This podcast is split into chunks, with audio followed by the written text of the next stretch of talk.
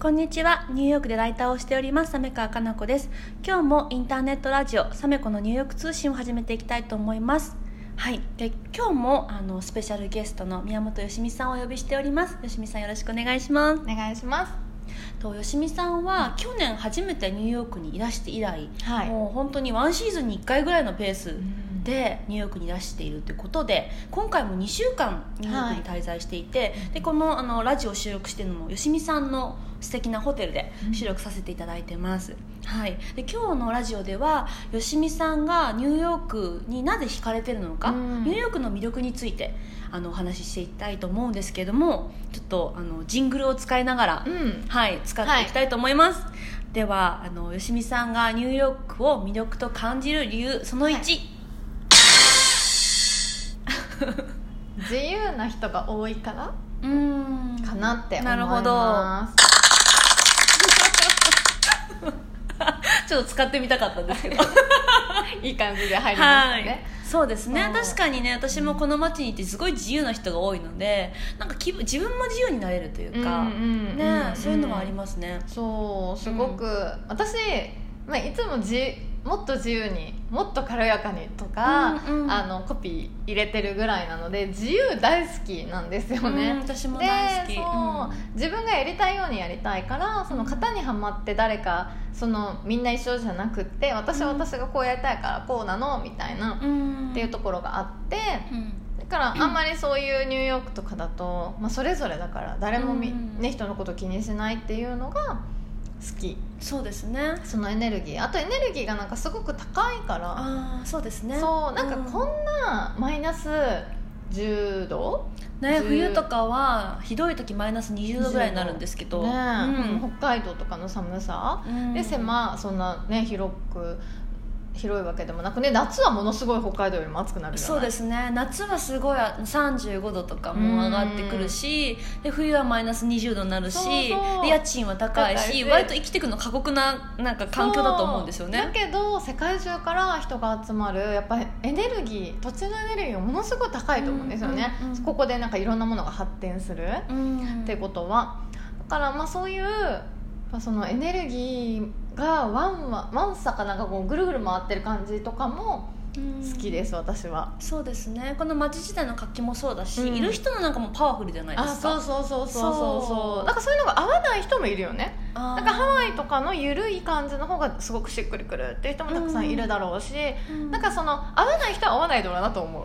あーそうです。ねうん疲れちゃうかもしれなそいうでね。ですすよね。なんかすごい眠たくなりますもんあそうなんです私か結構夜とか寝られないこととか多いのにもうぐっすりですよね。もうガンみたいな。えー日本ではあんまりこうなんかすぐ眠れないとかそういうタイプだったんですか？どちらかといえば結構ずっと頭オンだしそう寝つきがそんないい方ではないんだけれどうん私。うん。もう速攻落ちますよね。なんか時差ボケとかかなと思ってたんだけど、うん。今回時差ボケが終わってもやっぱりそうですね。確かにね。そう普通に2週間いらっしゃってるからそろそうそうそう。そろ治る頃ですもんね。うん。やっぱりエネルギーがぐるぐる回ってるからまあそうやってなんかねちょっとこう体も疲れてというかエネルギー放出して寝ちゃうのかなっていうのはあるかもしれない。確かに。私も今ねまだ30代だからいるけど、なんか50代60代70代ではこの街住めないなと思う。エネルギーが強すぎて。確かに確かに、うん。そうですよね。エネルギー強すぎるから、まあ、そういう時にねまたねゆるゆるく生きられる場所にねね。自分のその時にしっくりくる、うんうん、ところに住んだらいいと思うから今の自分には合ってるなと思います。なるほど、うん。じゃあニューヨークの自由な雰囲気っていうのがあよしみさんが大好きっていことと、うん。あとはエネルギーが強いっていうかそういうところもねね。好きな理由ってことですよね。うんそうそうそうじゃあもし3つ目挙げるとしたらはい。何かありますか、じゃあ、はい。よしみさんがニューヨークを魅力だと思う理由、うん。その3挑戦できるから？なるほどそう私多分根っからの挑戦的な女なんですよ。だからこのビジネスとかも全くやったことないことをうん。こうできるようになる過程が好き。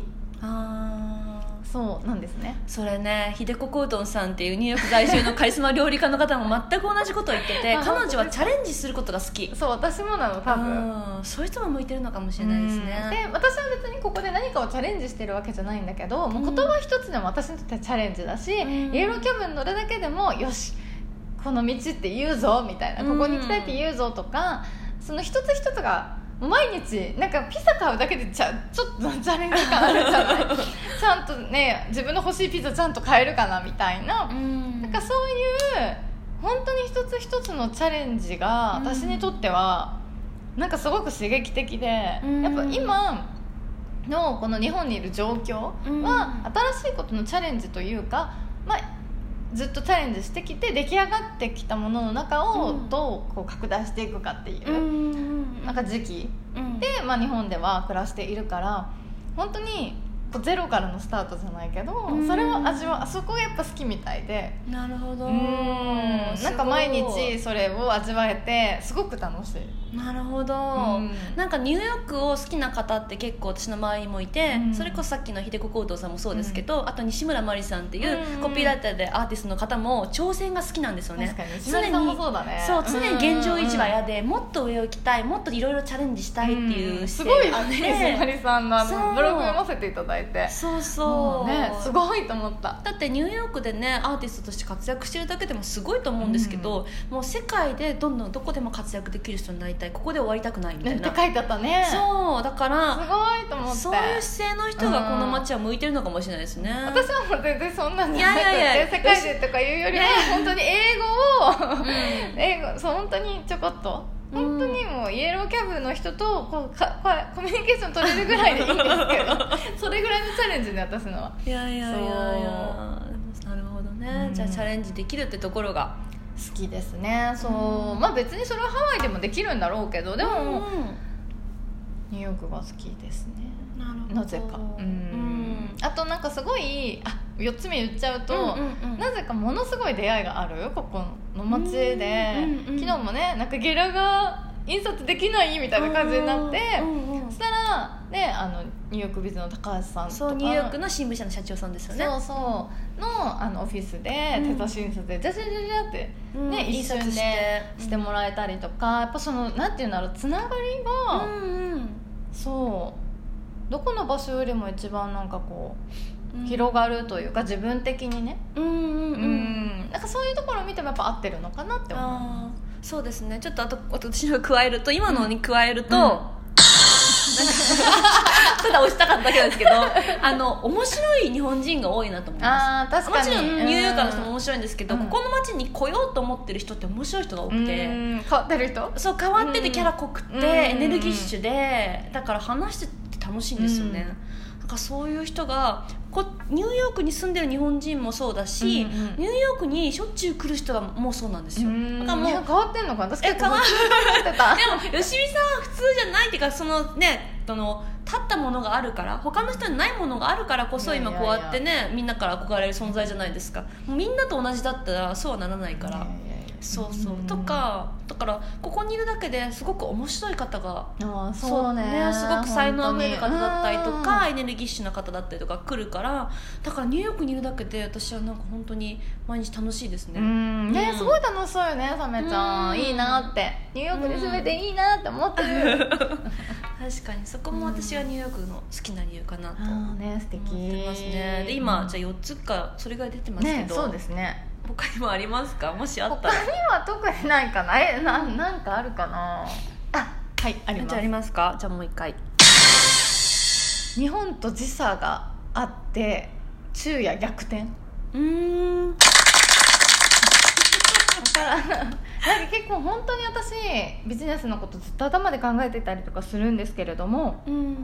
そう、まあ、こっちにいると向こうはもう夜中だから、うん。まず連絡がないわけ日中。うん。そう。だから朝起きたらやっぱメールがバーってなっててカオスだったりはするんですけどまあ、その時間に朝起きてバッとやっちゃってあとはもう本当日中自分のこと自分の今ここだけを楽しんで、うん。で夜中にババッとちょっとなんかブログとか仕事のやつをやってでうん。寝てみたいな,、なんかそのこっちの日中が向こうの深夜っていうのがなんかすごく、うん。私は心地よくて結構。う、んうんうん。そう。なるほどね。さ,、うん。うん。さっき日本にいるとずっとビジネスのこと考えちゃうっておっしゃってて、うんうん。もしかしてだからこそその興奮して眠れなんか眠りがなかなかっていうのはあるかもしれないですね。そうそうそう、うん。でもこっちは時差っていうものがあるから、うん。自然とオンとオフができて、うん。だからメリハリができてぐっすり休めるっていうのもあるかもしれないそうですね、うん。だからニューヨークに住めたらいいなって思うけどまあね、まあ、ちょっといろいろありますけどどうでしょうか、ねでも吉見さんってこの動画だってこうやってニューヨークでお届けできるわけだし、うん。執筆本の執筆だってブログの執筆だって、うん。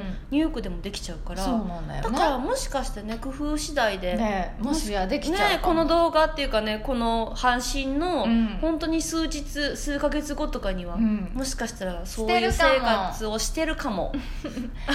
お届けできるかも。うん。吉見のニューヨーク通信。ねそしたらよしみさんが海外でどういうライフスタイルしてるのかなって気になる方もいるから、本当ですか、うん、また一つのコンテンツになりりそうかなと。本当ですか、うん。クラブ吉ミストでお届けしますね。あ今はい。動画も一緒に撮ってるんだよね。あそうですね。はい。はい。うん。っていう感じでそうですね。はい、じゃあちょっとそろそろ時間も、うん。あの10分12分になりそうなので。はい。はい、ということでよしみさんがニューヨークを魅力だと思う理由について今回は伺ってきました。よしみさん、ありがとうございました。ありがとうございました